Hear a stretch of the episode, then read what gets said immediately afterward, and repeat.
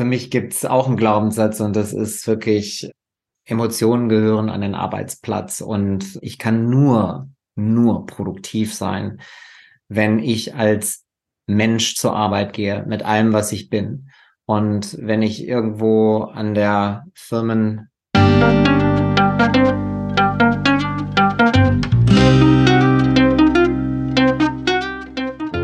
Schön, dass du wieder reinhörst. Ich begrüße dich ganz herzlich bei Ich, Wir alle, dem Podcast und Weggefährten mit Impulsen für Entwicklung. Wir bei Shortcuts laden interessante Personen ein, die uns zu den Themen Selbst, Team und Werteentwicklung inspirieren. Für mehr Informationen zum Podcast und zur aktuellen Folge schau vorbei unter www.ichwiralle.com. In den Shownotes deines Podcast-Players findest du außerdem zusätzliche Infos zum Gast, den Inhalten dieser Folge und zu Shortcuts. Ich bin Martin Permatier und präsentiere dir heute ein Gespräch mit Pivi Skamperle und Tobias Greve. Pivi ist systemische Organisationsberaterin und Tobias ist narrativer Organisationsberater. Beide sind sie auch systemische Coaches und bringen mit ihrem besonderen Ansatz, der die systemische und die narrative Perspektive miteinander verbindet, Menschen und Organisationen in Bewegung.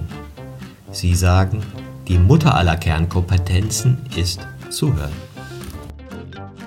Bevor das Gespräch beginnt, noch ein kurzer Hinweis zu unseren Angeboten. Auf ichwiralle.com slash Angebote findest du unsere aktuellen Workshops und Ausbildungen zu den Themen Selbst, Team und Werteentwicklung. Und jetzt wünsche ich dir ganz viel Inspiration und Freude beim Hören. Audio ab.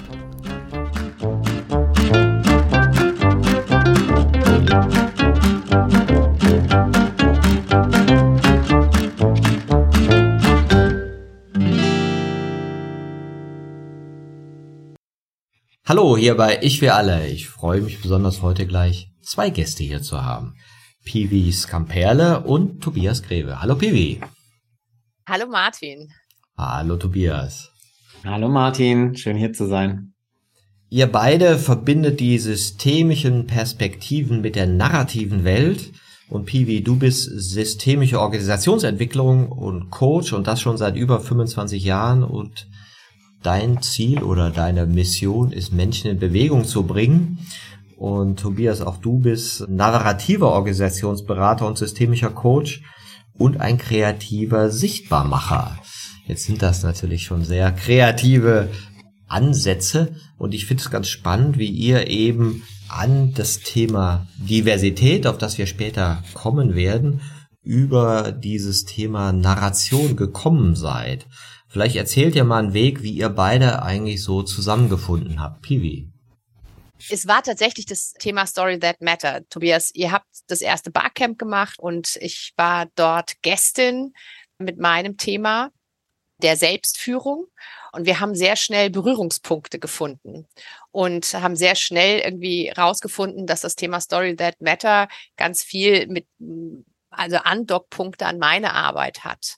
Und dann war es der nächste Moment, dass wir gesagt haben, es braucht ein Barcamp zum Thema Diversity Story That Matter. Mhm. Tobias, äh, wie habt ihr dann so gefunden, dass ihr, du nanntest mal ein Dream Team seid, ja? Wie, wie habt ihr bei eure beiden Perspektiven denn so schön vereinen können? Ja, in, wir haben uns eigentlich über die Corona-Zeit kennengelernt. Wir haben sehr vielen Veranstaltungen. Es gab ja unvi unfassbar viele digitale Formate. Und da haben Piwi und ich uns kennengelernt. Und ich habe Piwi eigentlich in einer Session gesehen und ich war natürlich Fan von Sekunde eins fand es unglaublich toll, wie sie moderiert, wie sie mit Menschen umgeht. Und das hat mich einfach fasziniert. Und so kamen wir immer peu à peu ins Gespräch. Und ja, letztendlich habe ich sie dann natürlich irgendwann gefragt, ob sie nicht Lust hat, bei unserem Barcamp Stories That Matter, wo es um Geschichten geht, die Mut machen und bewegen. Das haben wir ja gebraucht in der Corona-Zeit. Piwi mit dem Thema Selbstführung, wie sie gerade erzählt hat, einen wichtigen Beitrag geleistet hat. Und so kamen wir eigentlich über dieses Barcamp in einen immer tiefer werdenden Austausch, so dass wir heute eigentlich fast zu 100 Prozent zusammenarbeiten. Ja, ganz spannend. Wir hatten ja auch schon mehrere Podcasts zu dem Thema Storytelling. Also einmal war Michael Fuchs hier, der die Heldenreise als ein Modell nimmt und Michael Müller, den du ja auch gut kennst, Tobias, ne, der auch das Buch geschrieben hat, die narrative Organisation, von dem ich auch viel gelernt habe. Und wir haben auch so einen Prozess für viele Führungspersönlichkeiten bei Bosch gemacht, wo auch Storytelling das Thema war ja, wo man denkt, hm, was braucht denn, was hat denn Führung eigentlich mit Storytelling zu tun? Die sollen nicht labern, die sollen arbeiten, würde man denken. Und es hatte auch, ich sag mal, war auch das Modul in diesem ganzen Ausbildungszyklus, was am schwierigsten zu vermitteln war. Warum ist denn eigentlich Storytelling oder die Geschichten, die Bedeutung haben, warum ist das für Organisationen so wichtig? Ja, das ist enorm wichtig, weil wenn andere uns ihre Aufmerksamkeit schenken, haben sie auch insbesondere eins verdient, nämlich eine Geschichte mit Sinn und Bedeutung, wie du gerade schon so schön gesagt hast. Das darf aber nicht Gelaber sein, sondern muss vorbereitet werden. Und du hast gerade Michael Müller erwähnt. Ich habe bei Michael Müller gelernt. Ich habe die narrative Organisationsberatung, zertifizierte Weiterbildung bei ihm gemacht und ja, da geht es im Endeffekt auch viel darum, wie wir Sinn konstruieren können über gezielte Methoden im Storytelling. Was sind Methoden im Storytelling? Fragt man sich da vielleicht. Ja, es sind im Endeffekt nicht mehr und nicht weniger super Strukturgeber, die uns helfen, alle Inhalte, die wir erzählen wollen, so zu reflektieren, dass wir sie in einer Geschichte erzählen können und dann Genau dann entsteht für andere Sinn. Und genau das ist so wichtig, weil Führungskräfte sich genau darüber Gedanken machen müssen, das, was ich vorhabe, die Veränderung, die wir planen, wem nützt das, aber wem schadet das auch? Also wer ist nicht der Profiteur? Welche Zustände helfen uns und welche spielen uns nicht in die Karten. Und das alles zu beleuchten, so dass man nichts vergisst in dem, was man zu sagen hat. Dafür gibt es narrative Modelle, die uns helfen im Storytelling, ja, eine richtige Geschichte zu erzählen. Und noch eins, was ich gelernt habe in den zwei Jahren, in denen wir jetzt so intensiv zusammenarbeiten. Ich bin in der Lage, mit, meiner systemischen Arbeit Themen sichtbar zu machen. Ich kann Situationen sichtbar machen. Ich kann ein, eine systemische, also eine systemische Bewegtheit sichtbar machen. Und ich kann auch Menschen fühlen lassen. Aber was oft gefehlt hat, und das kommt jetzt viel besser noch zum Tragen, ist, dass sie es in der Unterstützung der Narrativen es dann auch aussprechen können und es besprechbar machen kann. Und da erleben wir so eine Wechselwirkung. In dem Moment, in dem sie es besprechbar machen kann, kriegt es auch eine andere Dimension. Sie haben nicht mehr so viel Angst davor, es ist nicht mehr so groß, sie können es für sich in Scheiben schneiden und das hat dann wiederum auch wieder Auswirkungen auf die, die Veränderung, auf die systemische Ebene. Also das ist total spannend zu beobachten, wie da so ein Ping-Pong entsteht. Ja, ich finde das auch sehr schön beschrieben. Also man sagt ja so, was ist am Rande der Gewahrwerdung und noch nicht besprechbar. Ne? Und das geht dann oft so über die Geschichten und nicht über Zahlen, Daten, Fakten. Und da ist das Storytelling ja so dieser Übersetzungsschritt. Ja, dass eine Organisation sich anders wahrnimmt, weil ihr habt schon so ein bisschen gesagt, Kultur oder Unternehmenskultur besteht ja auch aus den Geschichten, die wir uns erzählen. Ja, und wie arbeitet ihr denn in Organisation denn? Also bringt ihr den Storytelling-Schemen bei, Tobias? Für uns ist da in erster Linie gar nicht das Storytelling das Allerwichtigste, sondern da gehen wir erstmal auf das Story Listening.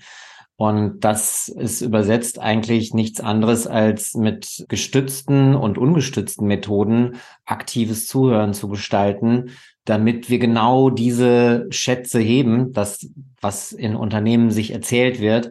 Warum machen wir das? Weil ja, das, was Menschen in einer Organisation bei ihrer Arbeit täglich erleben, die Emotionen, die dabei kommen, das, ja, das, was sie erleben, sind die Geschichten, die sie morgen erzählen und das im Zweifelsfall auch bei Konunu.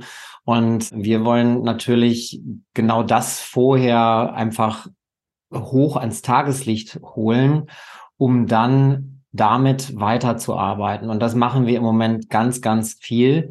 Und ja, spannenderweise sind alle Unternehmen, denen wir das empfehlen, äh, sind sehr, sehr offen dafür und verstehen, dass wir da nichts anderes tun, als die unbekannte Seite der Organisation hervorzuholen, sie auch dem Management vor Augen zu führen, weil sie dann auch erkennen können, dass das, was das Management annimmt, dass die Leute denken, oft nicht das ist, was wirklich besprochen, erzählt und als Erfahrungsgeschichte an der Kaffeemaschine geteilt wird.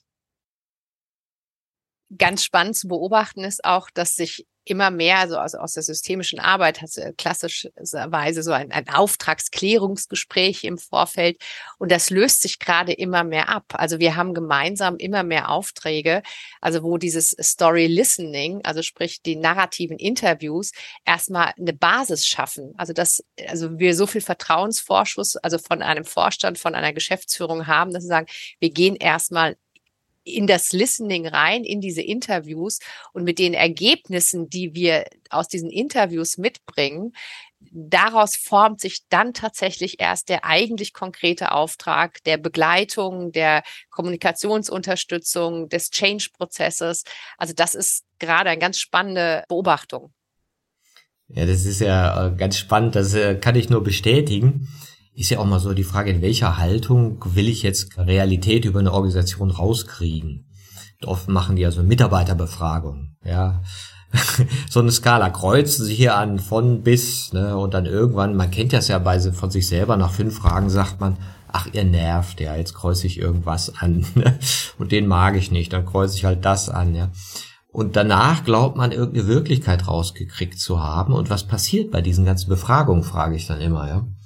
Und dann sagen die, naja, am Ende gucken wir uns das an, was am schlechtesten bewertet worden sind und sind beleidigt. Ja, und dann arbeiten wir dran. und denkst, und macht Spaß? Nö, macht keinen Spaß. Aber machen wir jedes Jahr wieder. Ne?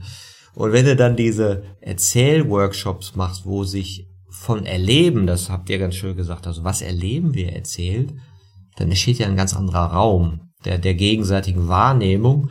Und ein CEO sagte mir neulich auch nach so einem Workshop, das hat mir mehr gebracht als alle Umfragen der letzten paar Jahre, als alle 360-Grad-Feedbacks, weil da kriege ich immer nur so einen Bogen in die Hand gedrückt und weiß nichts.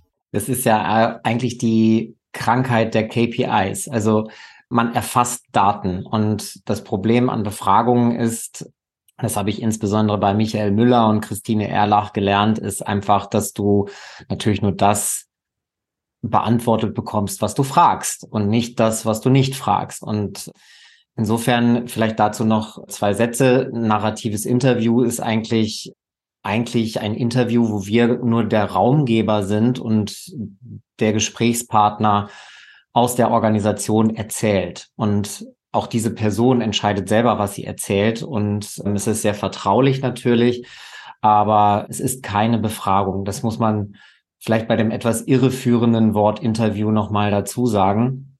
Und genau das bringt uns einfach die Informationen, ja, die wir vielleicht nicht erwartet hätten. Und es ist für eigentlich Piwi, ich weiß nicht, du kannst es bestätigen, hoffe ich, bis jetzt in jeder Auswertung und auch so, wie wir es der Organisation dann zurückgespiegelt haben, das, was wir gehört haben, es war für das Management immer eine Überraschung. Absolut, ja. In welche Richtung? Ganz oft die erste Reaktion ist die, ja, haben wir ja auch zu hören bekommen und kennen wir schon. Also die, die klassische erste Reaktion ist natürlich schon mal, dass sie irgendwie schon mal damit Berührung hatten. Spannend ist jetzt der zweite Moment, der, in dem Moment, in dem wir versuchen, das, was Sie gerade gehört haben, dann tatsächlich auch zu ordnen und zuzuordnen. Also sprich, was davon ist etwas, was wir eigentlich in der Vergangenheit wissen wollen für die Zukunft? Was ist das, was wir auch in der Gegenwart wissen wollen? Und was ist das, was wir vielleicht auch in der Zukunft wissen wollen in einer veränderten Form? Und das ist so der Moment, wo es dann tatsächlich berührend wird, weil sie sich dann mit dem, was sie gerade gehört haben, anfangen wirklich auseinanderzusetzen. Und sie erleben so diesen Unterschied zwischen dem, was sie vielleicht in der Vergangenheit schon mal gehört haben und ihr durch ihr eigenes Werteschema ging oder was sie jetzt von uns in dieser Reflecting Team Session gehört haben und völlig anders verarbeiten. Also das sind zwei Momente und diesen Moment, den kann man sehr schön beobachten. Ach so, weil, weil ihr auch noch den äh, Subjektivitätsfilter spiegelt, den die Person vielleicht auf die Geschichten hat. Ja. Ah, interessant. Es geht ja um die Emotionen und um die persönlichen Erlebnisse. Und wenn wir diese Interviews, nehmen wir an, wir haben zwölf Interviews geführt, wie wir das auch kürzlich bei einer großen Organisation gemacht haben und sitzen dann vorm Vorstand und Pivi und ich unterhalten uns vor dem Vorstand, was wir gehört haben. Also mit Reflecting Team als Methode und ja, es ist für die immer eine Überraschung und wo wir dann hinterher als Feedback bekommen, hätte ich nicht gedacht. Also ich hätte nicht gedacht, dass das Erlebnis von damals noch so nachwirkt und das gibt uns ja dann genau die Anhaltspunkte in dieser Form von Anamnese, wenn man mal in der Medizinsprache sprechen will, um die richtige Diagnose zu stellen, was für welche Therapie, also welcher Therapieplan dann der richtige ist in Form von Kommunikation, Intervention, um dann ja auch im Endeffekt nicht nur eine Befragung zu beschönigen, sondern wirklich aktiv systemisch arbeiten zu können, weil wir dann wissen, was das System auch wirklich, wirklich braucht. Es gibt also den klassischen Einwand, ah, ich habe ja zwei, 3.000 Leute, ich kann ja nicht alle irgendwelche Zuhörworkshops machen lassen. Und ich musste einfach jetzt mit diesem anderen KPI-gestützten System rangehen, weil sonst ist ja nur so ein kleiner Ausschnitt. Wie begegnet ihr denn diesem Einwand? Ja, das ist immer spannend, weil insbesondere die datenverliebten ManagerInnen dann natürlich eigentlich Daten haben wollen, um ihre KPIs bedienen zu können. Und was ich dann immer anbiete, ist, was wir durch unsere Arbeit machen, wir erheben auch Daten, allerdings, um Nora Bateson zu zitieren, Warm Data. Es gibt so viele Teile im System und KPIs beschreiben nur die Teile im System. Aber Warm Data, das ist das, was die Menschen wirklich, wirklich erleben und dann auch in einem geschützten Raum mit uns teilen. Das ist die Warm Data. Das heißt also, das beschreibt, wie die Teile im System miteinander verbunden sind.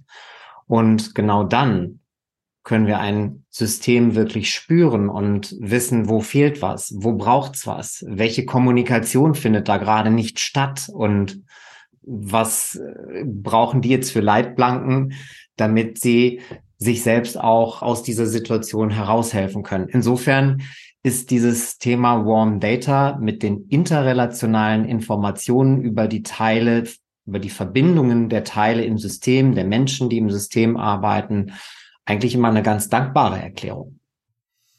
Habt ihr da mal so praktisches Beispiel, eine Geschichte? ich kann es dir nur aus dem Erleben erzählen, dass also ich bei einem der größten Arbeitgeber in Deutschland, also das sind knapp 100.000 Menschen, haben wir 20 Interviews durchgeführt und hatten also in dem Reflecting Team Workshop, wie Tobias den gerade beschrieben hat, wirklich einen sehr bewegten Vorstand und zwar nicht nur der Inhalte wegen, sondern eben der der Erkenntnis wegen, dass also 20 Interviews ausreichen, um so ein ganzheitliches Bild zu bekommen. Also wirklich, also diese Bewegtheit, die war sehr schön auch zu sehen. Und das ist eigentlich, Tobias, immer wieder der gleiche Moment. Ja, das ist so, da ist viel Vertrauensvorschuss da, wenn wir sagen, es reichen die Anzahl der Interviews und es gibt immer wieder so ein, ein Moment auch der, ja, der, der Berührtheit, dass das tatsächlich so ist, also dass dieses Gesamtbild dann plötzlich da ist und im Raum ist. Also das ist der Moment, den du auch spürst, wenn wir unseren System Canvas dann tatsächlich in den Raum geholt hat, dass alles da ist, dass nichts mehr fehlt. Also ich kann das nicht anders ausdrücken. Das ist auch so eine, so eine ganz schöne Frage. Ihr habt, äh, oder Tobias, hast du gesagt, welche Kommunikation findet noch nicht statt? Also worüber wird nicht gesprochen, ist es manchmal ja so das Thema. Wir machen nochmal klassischerweise so eine Übung mit dem Thema, was liegt noch in der Tabuzone? Was gefühlt wird, was im System aktiv wird, aber nicht verbalisiert wird. Geht ihr auch an solche Tabuthemen dann ran? Na klar. Also das ist sogar ganz essentiell. Also vor allen Dingen das Thema Wertschätzung, so banal es auch vielleicht klingen mag. Wir sind in Deutschland, das gehört in vielen Organisationen nicht zur Kultur unbedingt dazu. Und es wird sich auch oft nicht Zeit dafür genommen. Aber das sind genau oft die Punkte, wo auch systemische Regeln verletzt werden und wo Probleme entstehen, wo Erfolge nicht gefeiert und gewürdigt werden, wo Leistungen nicht honoriert werden.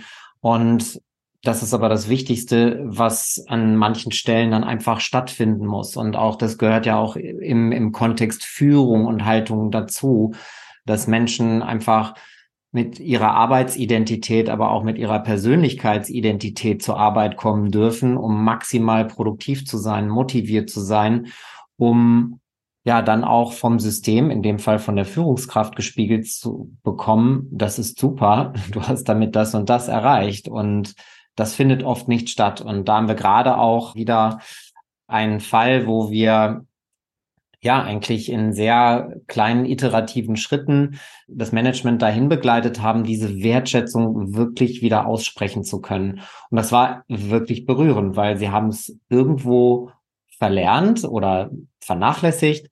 Es ist irgendwann passiert. Es ist ja auch egal. Es ist keine Wertung von unserer Seite, sondern wir stellen nur fest, das System lechzte nach diesen Worten und wir haben das dann wirklich in den entsprechenden Rahmen, um es jetzt an der Oberfläche zu lassen, weil Details dürfen wir natürlich nicht verraten, wo wir wirklich diesen Manager in seine Sprechrolle wieder rein zu begleiten, dass er diese Wertschätzung auch in Worte fassen kann. Das hat total viel bewirkt. Also wir haben ganz viel Berührung bei den zuhörenden Mitarbeitenden beobachtet.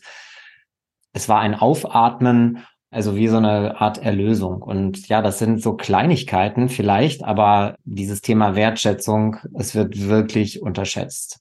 Genau, Tobias, was du sagst, das beobachte ich auch. Also diese Idee, wir müssen effizient kommunizieren. Führung heißt kommunizieren, aber Führung heißt auch übersetzen und heißt eben ja auch äh, Zahlen, Daten, Fakten in was anders zu übersetzen und nicht nur Excel-Tabellen rüberzureichen und KPIs hin und her zu schieben, sondern eben auch in einen Raum des Storytellings zu kommen, weil da sind emotionale Komponenten drin, da ist Wertschätzung drin. Warum glaubt ihr denn, fällt den vielen Menschen das so schwer? Weil, weil es gibt scheinbar irgendwie diese, diese Vorstellung, ich habe keine Zeit dafür. Und Effizienz lässt mich eben so ein bisschen kühler kommunizieren. Ja, weil äh, viele nicht wissen, wie es geht. Also man muss dazu wissen, Sinn wird über narrative Strukturen gemacht. Was heißt das? Das heißt, Sinn konstruieren tut man dann, wenn man eine Geschichte erzählt. Und du kannst einfach nicht als Führungskraft sinnbefreit Fakten aneinanderreihen oder Zielbeschreibungen aneinanderreihen und es dann hinterher Strategie nennen es funktioniert nicht, weil dich dann keiner versteht. Also wir haben ja ein faktisches und ein episodisches Gedächtnis und Faktengedächtnis ist halt da rein, da raus. Und wenn wir nachhaltig kommunizieren wollen, und das hat wirklich was mit Nachhaltigkeit zu tun, dann müssen wir das in Sinn, in narrativen Strukturen machen, um halt ja, einfach Sinn zu erzeugen. Und das betrifft hauptsächlich Themen wie Identität, Gemeinschaft, Team, Restrukturierung, wie teilen wir uns auf, wer macht was, aber auch, wie wollen wir Zukunft gestalten. Dazu braucht es narrative Strukturen und das kann man lernen. Und wenn man das kann, dann ist das sogar richtig effizient. Das Interessante ist meine Beobachtung, dass es ja manchmal als verpönt gilt. Ja, der schwafelt, das ist ein Geschichtenerzähler, ne? ich erzähle doch keine Geschichten und so wie so ein, wie so ein Sicherheitsdefault dann da ist, das lieber über Excel-Tabellen zu kommunizieren. Ne? Ist das auch sowas, was ihr erlebt manchmal, Pivi? Also immer häufiger begegnet mir eher die, auch die Erkenntnis, dass es den Sinn in der Geschichte braucht. Äh, klar, also wir wurden in den letzten Jahren in, in, in Führungskräftetrainings, in Kommunikationstrainings dahin trainiert, also Daten, Zahlen, Fakten effizient und ja und stilistisch schön irgendwie aufbereitet äh, zu kommunizieren und mussten aber schmerzlich erleben, dass sich damit also die Menschen immer mehr auch davon emotional entfernt haben. Und mir begegnet es immer öfter, vielleicht auch dadurch, dass ich mit Tobias jetzt so viel zusammenarbeite, dass ich erlebe, wie so ein wieder sich dahin bewegen und eine Auseinandersetzung stattfindet, dadurch, dass die Leute auch die Erlaubnis bekommen, einmal zu erzählen und zum anderen aber auch zuzuhören. Ne? Das ist so, und dass der Effizienz Anspruch dann doch eher so in den Hintergrund rückt, in diesem Moment. Ne, das ist auch immer so ein Prozess im Workshop, ganz spannend zu beobachten. Es kommen alle total busy rein, ne, so schnell, schnell, schnell. Man sieht auch so ein bisschen die nervösen Augen am Anfang, so oder so, so ein kleines Zucken im, so im, im Mundwinkel. Aber umso mehr sie sich darauf einlassen und ankommen, umso mehr lassen sie, also hören sie zu und fangen auch an, berührt zu werden. Und das kann man total schön beobachten. Und das macht auch etwas. Das macht auch etwas in der nächsten Begegnung, wenn wir den mit deren Teams begegnen oder deren Mitarbeitenden begegnen. Also da, da verändert sich gerade viel. Also da, wo wir wirken dürfen, erleben wir in jedem Fall auch den Unterschied mit der Zeit.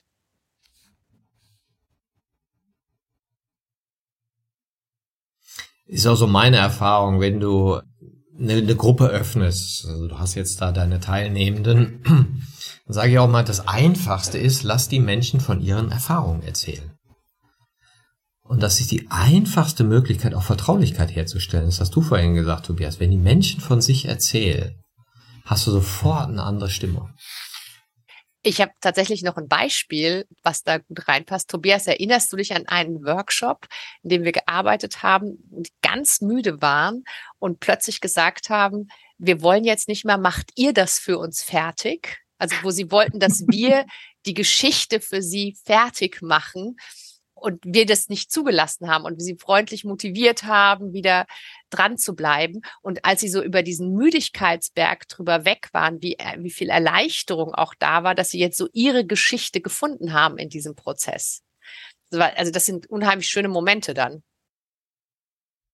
Was, was da auch noch reinspielt, glaube ich, ich habe manchmal das Gefühl, wenn du irgendeine Fortbildung machst, Seminar oder so, denken die, ah, ist wieder ein Quiz, ich muss irgendwas lernen, ich muss irgendwas hinkriegen und die stellen mir Quizfragen. Ja, so, so, wir machen ja Schule. Ja. Und, und da muss ich was ankreuzen oder irgendwas richtig machen. Und um davon wegzukommen, um in so einen erweiterten Kommunikationsraum zu kommen, ist eben Storytelling ideal, wo du sagst, nee, es geht gar kein, es geht, geht nicht um Quiz, es geht um dich. Und deine Erfahrungen, Tobias, das hast du ja auch so gesagt, das ist vielleicht auch Teil der Wertschätzung, diese Erfahrung überhaupt wissen zu wollen und eben nicht ein Quiz zu machen aus dem anderen ich würde es gerne auch nochmal aus einer anderen Seite beleuchten, weil was passiert eigentlich in unserem Gehirn? Ja, also wir hatten eben schon mal das faktische und das episodische Gedächtnis. Was passiert, wenn wir eine Erfahrungsgeschichte von jemandem hören? Sei es nur ein Praxisbeispiel von dir, Martin, wie du bei einem Kunden gewirkt hast dann, wenn ich das von dir erzählt bekomme, dann speichert mein Hirn das in dem Teil des Gehirns ab, wo auch eigene Erlebnisse abgespeichert werden. Das heißt, dann sind meine Spiegelneuronen aktiv und ich kann mit dir fühlen auf einmal. Ich bin genauso betroffen, berührt oder lache vielleicht, weil es lustig ist und ich bin emotional involviert. Und deswegen ist, glaube ich, dieses Momentum wieder zurückzubringen in die Arbeitswelt weil wir wissen ja, Emotionen gehören an den Arbeitsplatz. Dann erreichen wir doch total viel. Dann können wir wieder produktiv sein und auch Mensch sein bei der Arbeit. Und das ist etwas, was ich als meinen persönlichen Auftrag empfinde, dass wir das Menschsein in Organisationen wieder ermöglichen müssen. Und wir müssen Organisationen helfen, dass sie das können, weil ich meine, wenn sie das den Menschen ermöglichen, dann sind das die Geschichten von morgen, also die sie dann erzählen, weil sie dann positive Dinge erleben. Und ja, manchmal ist es ganz einfach, die Lösungen sind sehr naheliegend und manchmal ja, um auf das Thema von eben zurückzukommen, ist es wirklich die ausgesprochene Wertschätzung, die irgendwo fehlt im System. Und das sind oft Kleinigkeiten, aber genau die Kleinigkeiten und die Großigkeiten. Das ist das, was Piwi und ich dann durch diese Art von Arbeit aufdecken. Und ja, wir haben dann auch die Möglichkeit, den Führungskräften erst heute noch mit einem Vorstand gesprochen, der mir von seiner Idee erzählt hat, die Transformation in einem Sport, in einer Sportmetapher begleitend zu erzählen. Und er hat es einfach für sich heimlich schon ausprobiert mit einer, in einem Town Hall Meeting mit, mit 200 Mitarbeitenden aus der Produktion. Und das kam so gut an, die haben alle verstanden, was er sagt. Welche Sportart hat er gewählt? Mannschaftssport? Mannschaftssport oder MMA? Nein, es war Mannschaftssport, Mannschaftssport. Mehr möchte ich an der Stelle allerdings nicht verraten, weil das bleibt quasi äh, geheim. Aber es ist so interessant, dass man auf einmal, und ich meine, Führungs, führen heißt ja auch wirksam sein. Man hat ja eine Macht und diese Macht macht was mit den Menschen. Und was du mit den Menschen machst, das hast du in der Hand. Und man sollte sich immer für den Wirksamkeitsweg entscheiden. Und dazu gehört natürlich, und das ist ja dein großes Thema, Martin, das Thema Haltung. Und das wichtigste Instrument in dieser Situation ist wirklich, wie wir kommunizieren. Und jetzt gerade durch die ganzen digitalen Medien. Ich meine, jedes, fast jede Organisation hat inzwischen eine Mitarbeitenden-App. Und man ist auch da über alle Kanäle sofort erreichbar. Und deswegen wollen die Mitarbeitenden ja wissen, was du weißt, aber auch was du nicht weißt. Und diese Transparenz, die musst du als Führungskraft natürlich auch aushalten können und leben können. Und dazu braucht es eine Haltung. Und ganz ehrlich, ich würde es als Führungskraft ohne ja, das gesagt und auch irgendwie lernen zu können, nicht wissen. Und ich glaube, dass in unseren Organisationen in Deutschland ganz viel Führung, ich sage jetzt mal, neben dem Tagesgeschäft, wenn ich das so ganz offen sagen darf, auf der linken Arschbacke mitgemacht wird. Aber führen ist eine eigene Tätigkeit, die nicht, ich sag mal, ein Nebenjob ist. Und das, glaube ich, müssen wir wieder lernen zu verstehen. Ist ja auch ganz interessant, wie du das Beispiel gibst, auch, auch mit der Haltung. Ich sage ja oft so, in welcher Haltung ist deine innere Chefin oder dein innerer Chef? Ja. Und wenn du eine Ausschreibung machen würdest, was würde da drin stehen? Welche Art von innerer Chefin hättest denn gern, ja? Und ist der, den du angestellt hast, eigentlich der, den du gerne hättest? Ja, und wie kommuniziert dieser innere Chef mit dir? Ne? Und das ist ja ganz interessant, das so in der Übertragung zu sehen, also gehst du mit dir selber auch so um mit KPIs und bemängelst dich so? Ja, oder erzählst dir Geschichten, ey Martin, das hast du ganz gut gemacht. Und weißt du noch damals, ja, das war, das war schwer, aber hast du hingekriegt.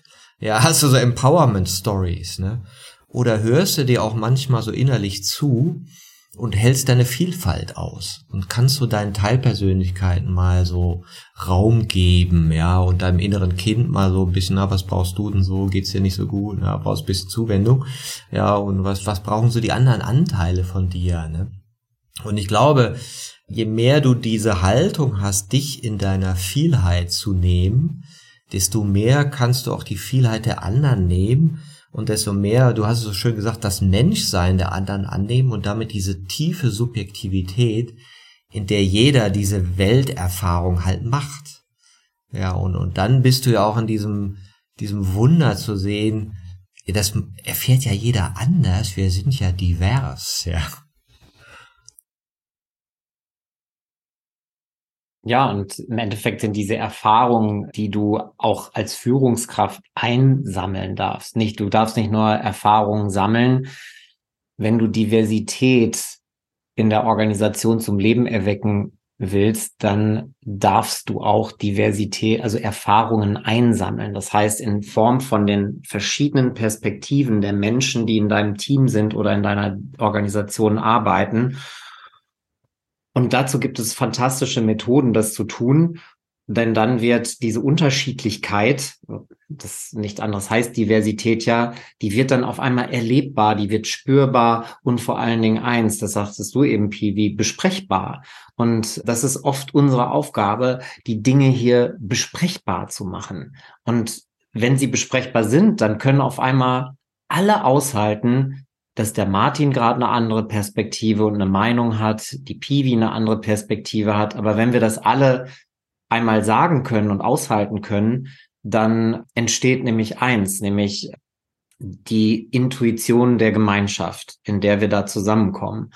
Und um Hartmut Rosa frei zu zitieren, es geht ja eigentlich darum, auch irgendwie im Kollektiv ein Gespür zu entwickeln, was ist der nächste Schritt? Wo geht die Reise hin, wie man immer so schön sagt?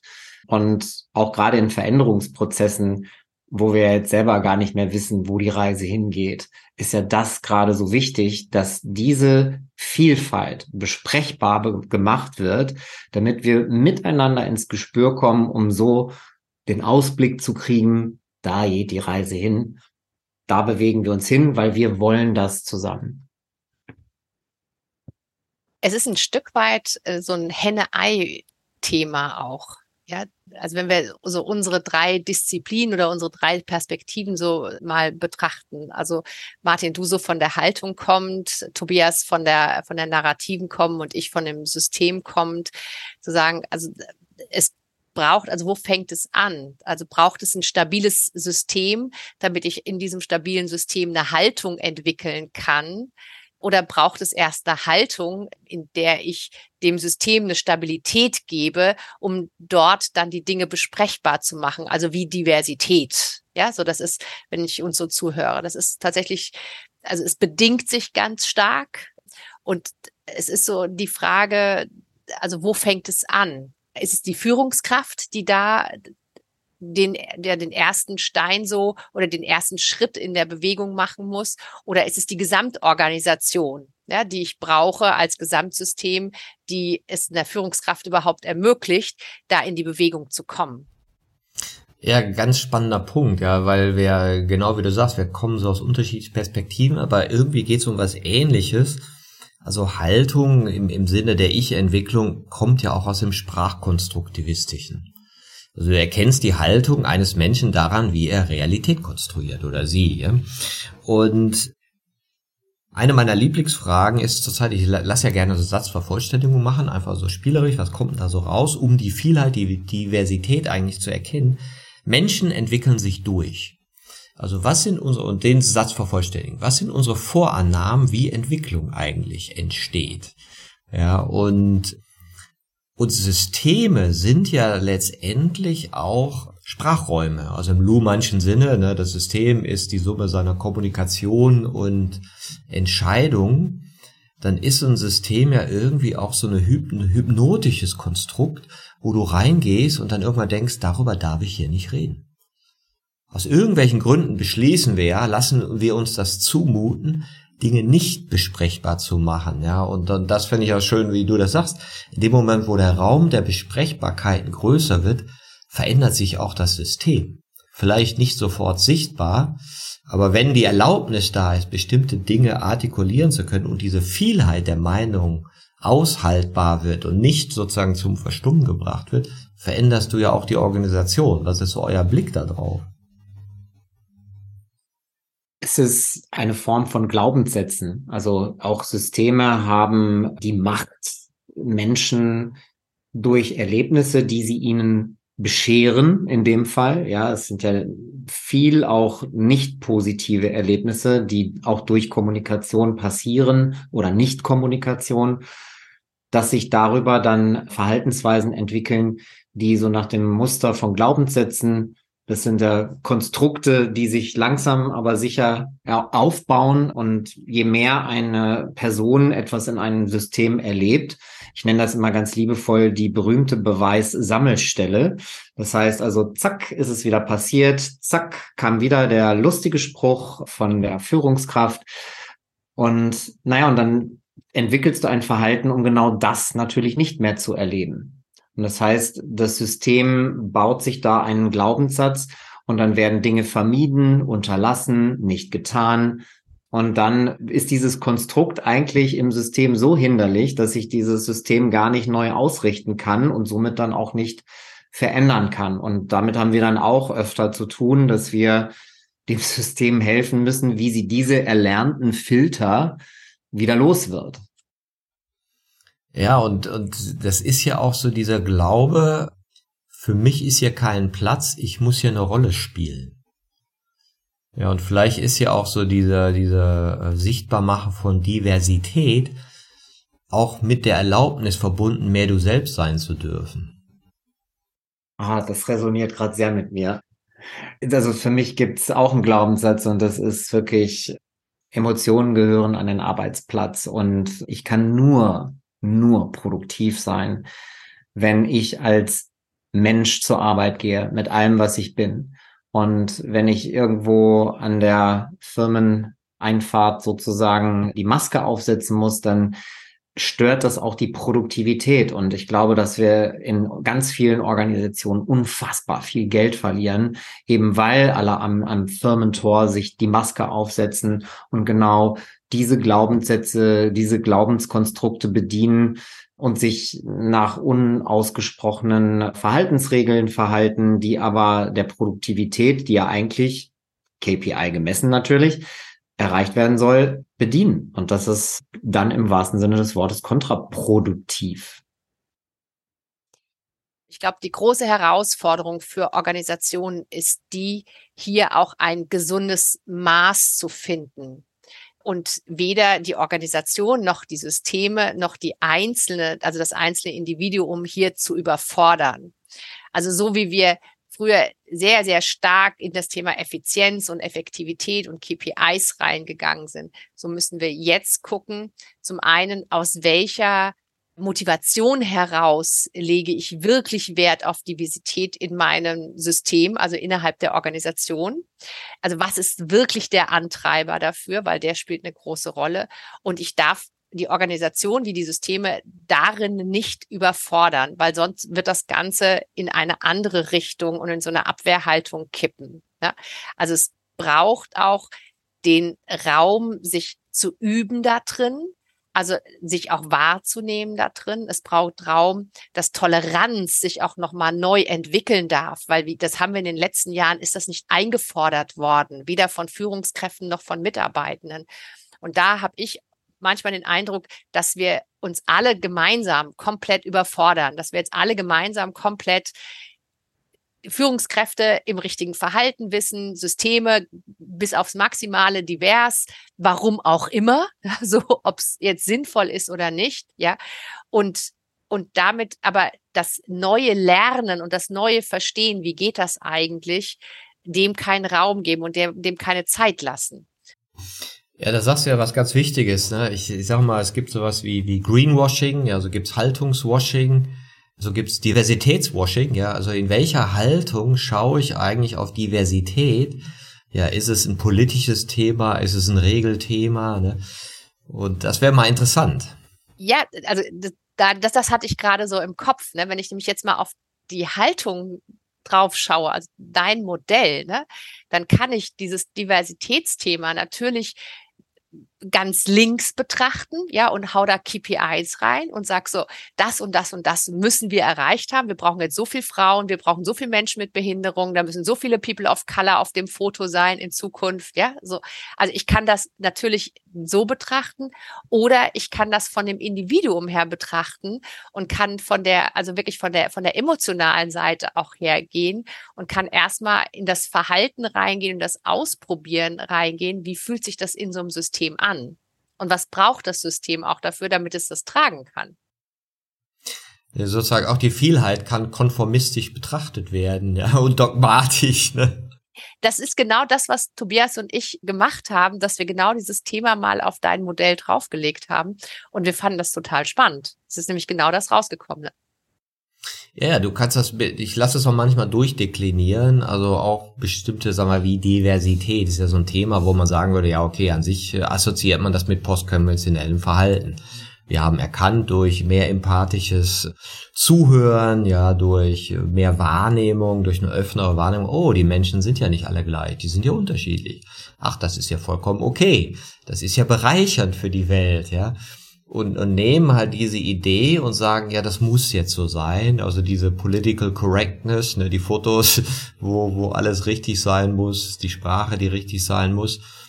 Oder dass es als Zumutung empfunden wird, was du sagst, wenn man nicht so weit ist und, und dann kommt es in so eine Art Zynismus. wie sagte da einer da, die, die Amis, die sind ja auch mal gut, lieber awake als woke, lieber Common Sense als Communism, die das dann wieder sozusagen wegbrechen, weil es zu komplex ist. Ja, und, du hast es ja so ein bisschen gesagt, wie machst du es anschlussfähig? Was sind denn da so Wege, Diversität eben nicht in so eine Überforderung und damit auch in so eine Abwehr bringen zu lassen in so einer Organisation? Ich finde, dafür hat Piwi etwas ganz Tolles entwickelt, was Organisationen nutzen können, nämlich ein, ein zwölfwöchiges Peer-Coaching-Format, wie man Diversität und Inklusion in Unternehmen zum Leben erwecken kann. Einfach, spielerisch, aber da kannst du, Piwi, natürlich mehr zu erzählen. Ja, also es ist, wie Tobias gerade sagt, also drei Jahren bin ich genau das erste Mal so mit diesem Thema konfrontiert worden und habe sehr schnell den Eindruck gehabt, dass es eben hier auch die Erfahrung, also das Erfahren machen und das Lernen erstmal wichtig ist und nicht das, also von oben kommen, top-down und habe aber nur ganz viele Top-down-Ansätze gefunden und hatte dann das große Glück auf so Menschen wie Nicole Knag oder die Claudia Lasey von Datev und den, den Hans Jablonski, die dafür gewinnen zu können, tatsächlich so einen Lernleitfaden zu entwickeln. Die Basis ist Lernos, also das eine Grundstruktur, zwölf Wochen, einmal die Woche trifft man sich, maximal fünf Personen. Und das Geheimnis ist ein Stück weit, dass du trotz Anleitung, trotz Aufgaben, die du wöchentlich bekommst, alle Teilnehmende ihr eigenes Lernziel haben und alle in diesem einmal Wochentreffen auch voneinander und miteinander lernen.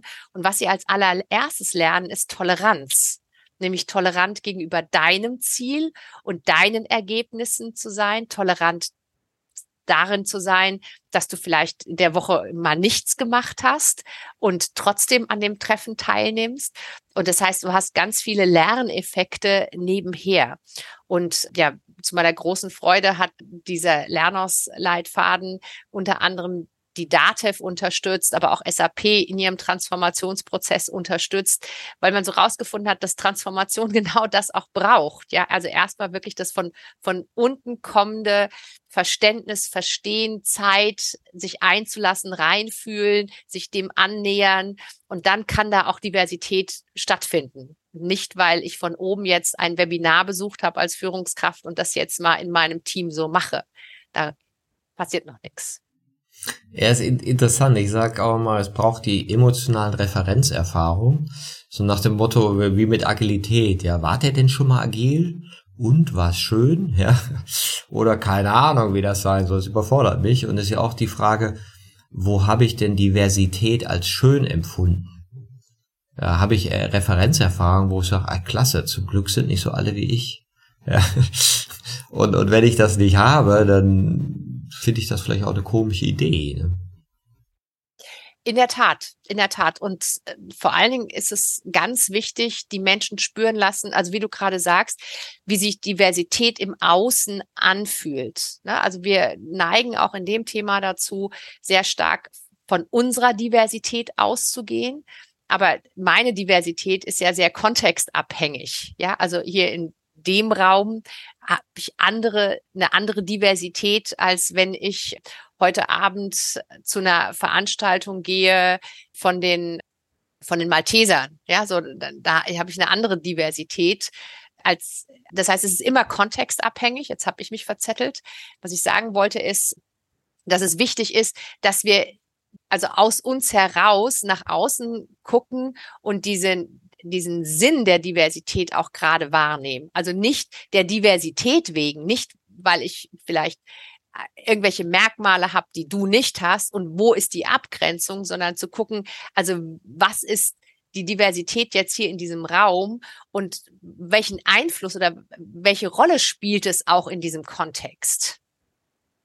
Ergibt es Sinn für dich, was ich gerade gesagt habe? Gib doch ein Beispiel. Was ist dein Sinn für Diversität? Wie bist du auf den Trichter gekommen? Diversität ist eine geile Kiste für mich. Also für mich ist dann Diversität sinnvoll, wenn es eine Bereicherung für eine Gruppe ist. Also wenn meine Diversitätsmerkmal oder meine Diversität hier eine Bereicherung ist. Also es gibt viele Divers ich mache es mal andersrum. Es gibt viele Diversitätsmerkmale an mir jetzt im Verhältnis zu euch oder im Kontext zu euch, die spielen hier für unser Gespräch heute gar keine Rolle. Ja, so mein Lieblingsbeispiel ist mein Name. Ne? So, also ich werde immer wieder gefragt, wieso heißt du Piwi? Ist das dein Name? Ne? So, wo kommt der denn her? Wo kommt der denn her? Also Du wirst nicht gefragt, wo kommst du her, sondern der Name. Nee, immer der Name, klar. Ja, bei mir auch. Der Name denn. So. Äh, ich habe das früher sehr brav, manchmal zehnmal am Tag beantwortet. Und habe da auch sehr unangenehme Gespräche gehabt, weil dann das gleiche, also weil wenn man über meinen Namen spricht, bist du ganz schnell in meiner Geschichte. Das braucht nur drei weitere Sätze, dann bist du in meiner Geschichte, die ich aber vielleicht in dem Kontext überhaupt gar keine Rolle spielt. Also mein Name spielt jetzt hier in unserem Gespräch überhaupt gar keine Rolle und trotzdem werde ich aber ganz oft in solchen Situationen gefragt. Und aber andere Diversitätsmerkmale, die jetzt vielleicht hier eine Rolle spielen, ja, also die bereichern dieses Gespräch, nämlich, dass wir unterschiedlich berufliche Hintergründe haben, dass ich eine systemische Perspektive habe, Tobias eine, eine narrative Perspektive mit einbringt, seine ganze Marketing-Erfahrung. Also, also das sind für mich Diversitätsmerkmale, die in dem Kontext relevant sind. Und so versuche ich das immer wieder zu erklären. Also das zu suchen, und zwar in dem Moment, was das hier jetzt auch bereichert, was den Raum für uns größer werden lässt, ja, was den Raum der Möglichkeiten unserer Entwicklung größer werden lässt. Das ist relevante Diversität. Und der Rest ist für mich gelebte Toleranz und Akzeptanz. Ja, und für uns ist das Thema Diversität in Organisationen ist ein ganz, ganz wichtiges. Deswegen ist äh, unsere Haltung da auch lernen und verstehen ist der erste Schritt. Ja, der erste Schritt zu erfahren, wie es jemandem geht mit dem lustigen Spruch, den man mal eben so macht. Und genau damit beschäftigen wir uns. Und da schließt sich dann auch der Kreis wieder zu den, zu dem narrativen Feld, in dem wir arbeiten. Wir können nur von Erfahrungsgeschichten lernen. Das heißt also, entweder sind es Erlebnisse, die andere Menschen gemacht haben, die uns weiterhelfen, weil sie damit umgegangen sind, es gelöst haben oder ja dafür für sich einen, um, ja, eine Möglichkeit gefunden haben, wie sie sich damit weiterentwickeln konnten. Und diese Erfahrungsgeschichten, denen wollen wir einfach auch einen Raum geben, weil wir glauben, das ist wichtig, dass wir davon lernen können. Genauso wie mit anderen Themen. Und Diversität ist quasi ein Thema, was Erfahrungswerte braucht. Es ist noch sehr neu, finde ich. Also es ist gerade viel besprochen, viel diskutiert, aber wir müssen erstmal lernen, damit richtig umzugehen. Und die Vielfalt, die wir an uns selber entdecken und uns auch selbst erlauben, ja, mein Gott, das müssen Systeme auch erstmal lernen. Und das ist noch viel zu tun. Es ist noch viel Arbeit. Es sind oft Baby Steps, die man gehen muss.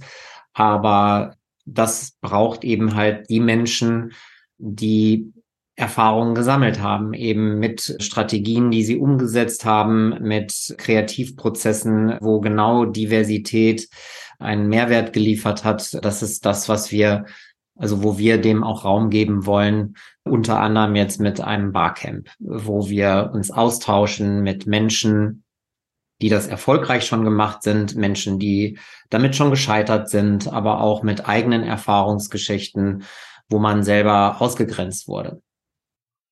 Das finde ich jetzt äh, spannend, ja, weil er nicht propagiert Diversität, das ist es und immer und überall, ja, und das müssen wir jetzt, sonst sind wir ja nicht politically correct, sondern er differenziert da in hilfreiche Vielfalt, ja, um es mal so auszudrücken, und Toleranz. Ist ja jetzt spannend, wo man da die Grenze zieht. Was ist denn so der Sensor? Wo, wo wie, wie, wie, wann ist es das eine, was ist der andere, ne?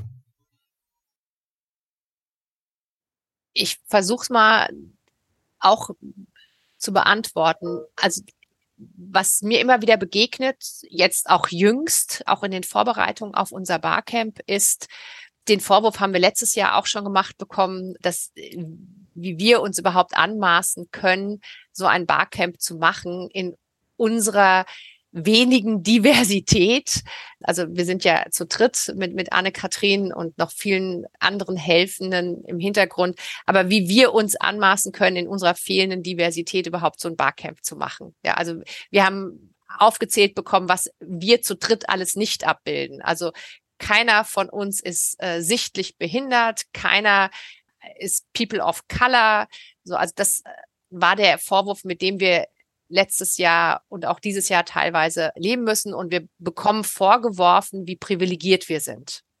Und das ist für mich der Moment, wo ich sage, da fehlt es an Toleranz. Also das ist für mich der Moment, wo ich mir Toleranz wünsche und mir wünsche, dass jemand mir gegenübersteht und, und sieht, also was wir leisten da, also was wir da reingeben, was wir, also wo wir uns engagieren.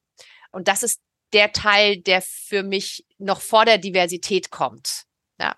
Und was wir ich aber ganz oft erlebe, dass also Diversität ganz oft aus so einer eigenen Betroffenheit auch betrachtet wird, was ich ganz viel Verständnis habe, aber dass der Raum dadurch nicht größer wird.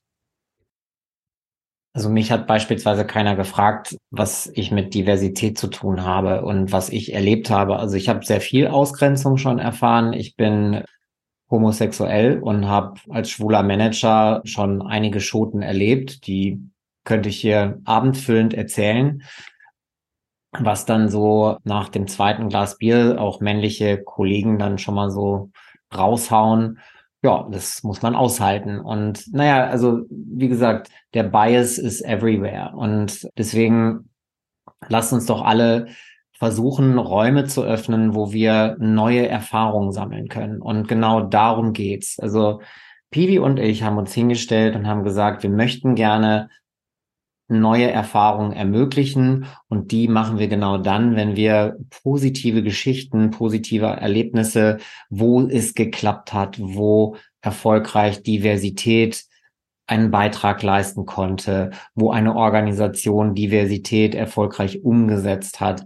Das sind Beispiele, die uns inspirieren, dem wollen wir Raum geben und das ist uns ein wirkliches Herzensanliegen. Und das ist auch der Grund, warum wir uns gewünscht haben, dass du dieses Jahr dabei bist, weil wir auch sagen, dass am Ende die Haltung entscheidend ist dafür. Also welche reale Diversität ich im Außen lebe, also ich einmal aus mir heraus, also wie viel ich zeige, aber wie viel ich auch im Außen zulasse. Und ich glaube, da kann so, also das, was du da mitbringst, kann da auch nochmal total helfen, das da in die Erfahrung zu gehen.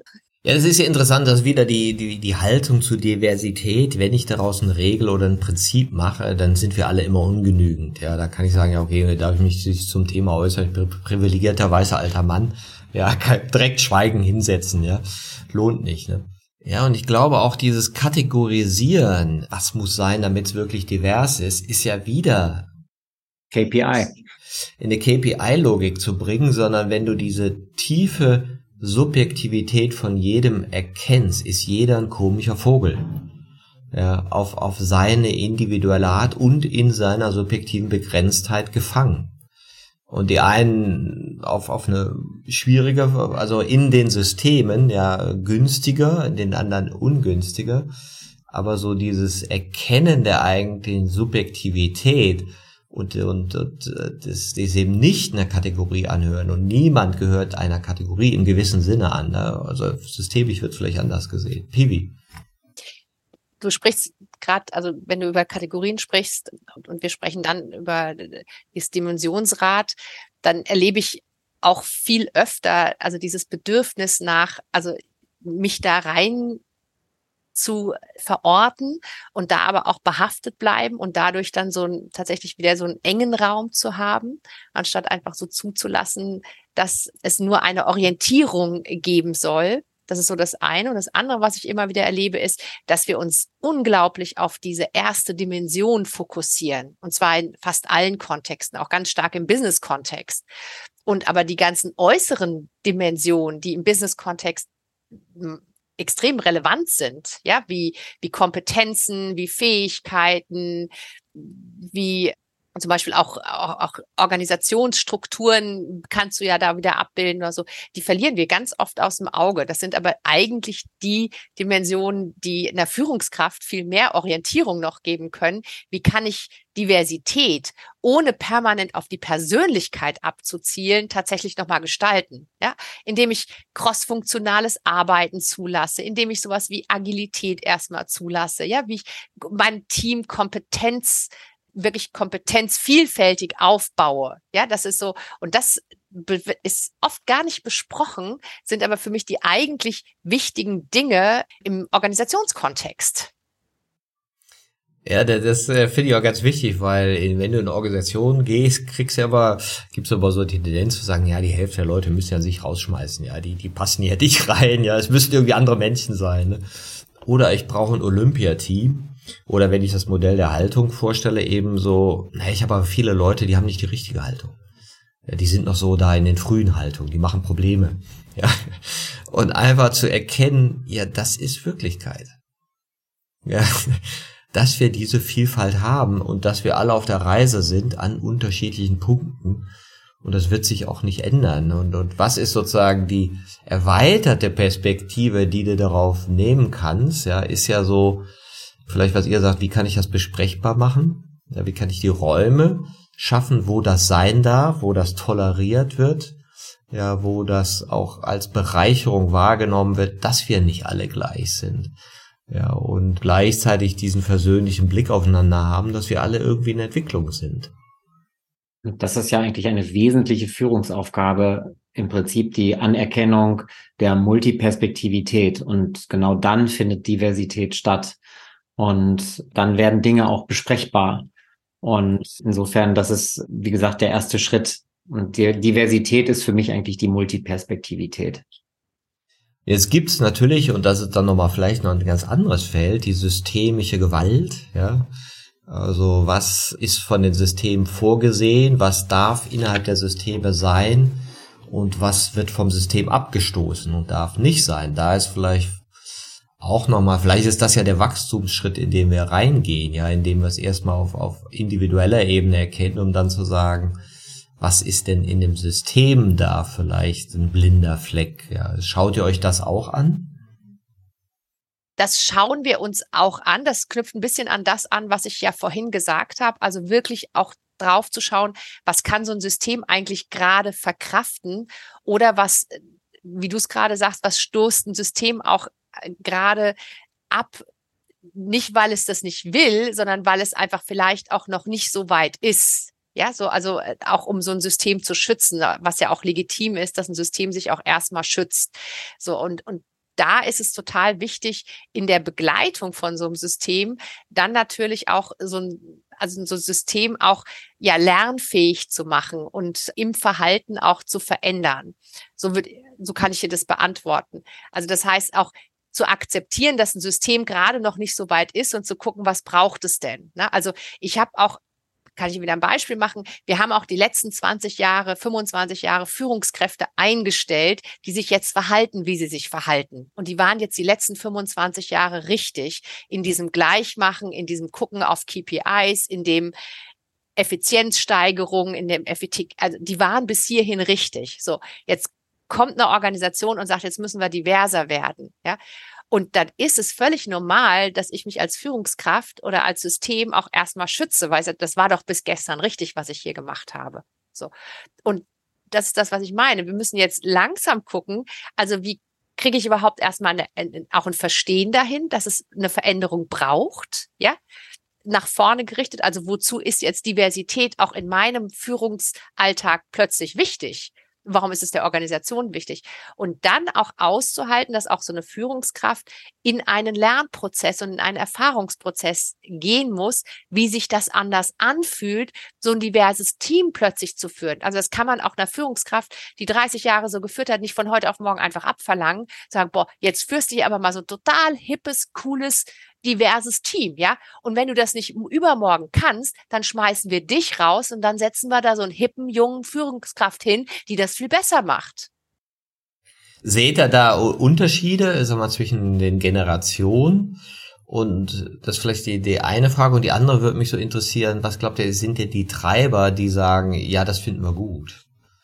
Also aus meiner Erfahrung, Startups zu beraten, kann ich dir nur sagen, ich sehe also insofern kein, kein Unterschied zwischen jung und alt, dass ich beide Verhalten aus beiden Generationen wahrnehme. Die einen, weil sie vielleicht noch nicht die Lebenserfahrung haben, ja, so die, was echt, also die jüngeren Führungskräfte, wenn ich mir denen mal anfange, die haben zwar in ihrem persönlichen Umfeld vielleicht viel mehr Erfahrung mit Diversität, kriegen das aber in ihren Führungsalltag noch gar nicht richtig übertragen, weil sie einfach da die Gladiatur auch fehlt. Ne? So und auch die Erfahrung, wie führe ich denn sowas? So. Die anderen, äh, das eher vielleicht, ja, die haben vielleicht mehr Führungserfahrung und auch Lebenserfahrung. Die haben dann aber weniger Erfahrung im Umgang mit Diversität. Also so, das heißt, es hat beides einen, einen unterschiedlichen, einen unterschiedlichen Ausgangspunkt. Es spielt sich aber in der Führung, kommt es gleichermaßen zum Tragen. Ja, nämlich erstmal mit Gleichmachung und erstmal mit dem Bedürfnis, ja, wir sind hier erstmal alle gleich und es passiert erstmal das, was ich möchte, was ich mir vorstelle. Also man kann es auch noch mal von einer anderen Perspektive, die ich gerne anbieten möchte, betrachten. Diversität ist wahnsinnig komplex. Und die Dimensionen, die Diversität beinhaltet, es ist komplex. Und wenn wir Diversität leben wollen, heißt das, wir müssen etwas verändern. Und um etwas verändern zu können, in Sachen, in Punkten, Aspekten, die wir als Erfahrung nicht haben, müssen wir die Dinge irgendwie lernen. Und deswegen ist es so wichtig, von den Erfahrungen anderer zu lernen oder aber mich selbst in Räume zu begeben, wo ich diese Erfahrung gewisserweise vorerleben kann, damit ich mich an diese Möglichkeit, an dieses, an diese neue Situation rantasten kann. Und exakt genauso ist es auch mit Veränderungsprozessen, die Pivi und ich gerade begleiten, wo wir quasi mit Organisationen in ja, mit Storytelling eigentlich in, in Situationen gehen, wo wir die Veränderung in gewisser Weise vorerleben, damit, wenn sie dann wirklich kommt, die Organisation vorbereitet ist. Und genau dann, das kann man auch für Diversität anwenden. Deswegen halte ich beispielsweise so Lernguides wie das zwölfwöchige Peer Coaching, den Lernpfad für Diversity and Inclusion so wichtig, dass man innerhalb von zwölf Wochen durch den Austausch mit fünf anderen Personen einfach sich an die Themen rantastet, sie zum Teil vorerlebt und ausprobiert. Und dieses Vorerleben, Ausprobieren, Erfahrungen sammeln, die wir nicht haben, das ist gerade das wichtigste Gut in diesen Zeiten, wo wir einfach nicht auf unsere Erfahrungsschätze zurück greifen können, weil eben jetzt nicht mehr alles so ist, wie es mal war.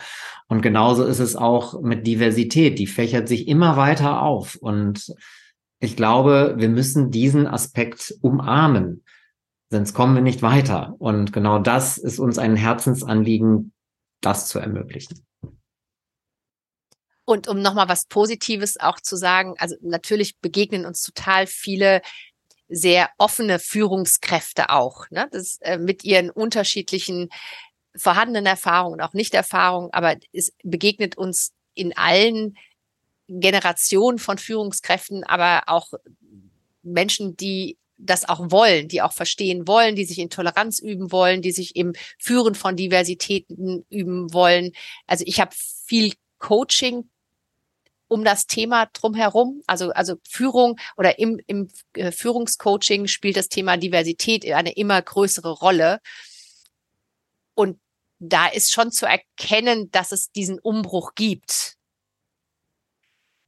Aber wir brauchen halt diesen Schrittzähler. Das ist wie im Training, ja. Also wenn ich für einen Marathon trainiere, dann wäre das jetzt ganz blöd, mir vorzunehmen, in drei Wochen einen Marathon laufen zu wollen, weil ich die letzten sechs Monate einfach viel zu wenig dafür getan habe.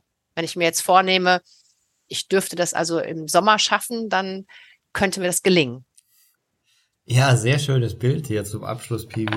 Ich sage auch ganz gern, ja, wenn man irgendwelche Themen hat, Diversität ist ja wie ein Riesenberg. Ja, oh Gott, und dann können sie immer vorhalten, hast du nicht richtig gemacht, hast du nicht richtig gemacht und haben einmal alle recht, ja. Aber der Berg besteht ja auch aus Felsen, der aus Stein, der aus Kieseln und die aus Sand. Das ist interessant, ich sage das Bild oft oder gebe das Bild oft weiter, wenn es um Entwicklung geht und viele sagen so, oh, das hat mich total entlastet. Ich dachte immer, ich müsste alles schon können. Aber wenn ich nur in Bewegung komme und in die Richtung gehe, kann es so verkehrt nicht sein, was uns zum Anfang zurückbringt, ja, wo ihr gesagt habt, Piwi, ne, dein Ziel ist, Menschen in Bewegung zu bringen. Und du, Tobias, bist dabei ein kreativer Sichtbarmacher und ich danke euch dass ihr dieses Thema in Bewegung bringt in der Welt und auch vieles für mich jetzt nochmal neu sichtbar gemacht habt und wünsche euch da eine große Vielfalt im Erleben. Vielen Dank. Vielen Dank, dass wir hier sein durften.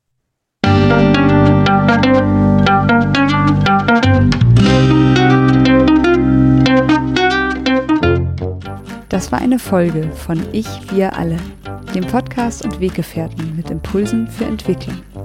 Wir bei Shortcuts begleiten und unterstützen Unternehmen bei der Entwicklung von zukunftsfähiger Führung, Kommunikation, Unternehmenskultur und Design.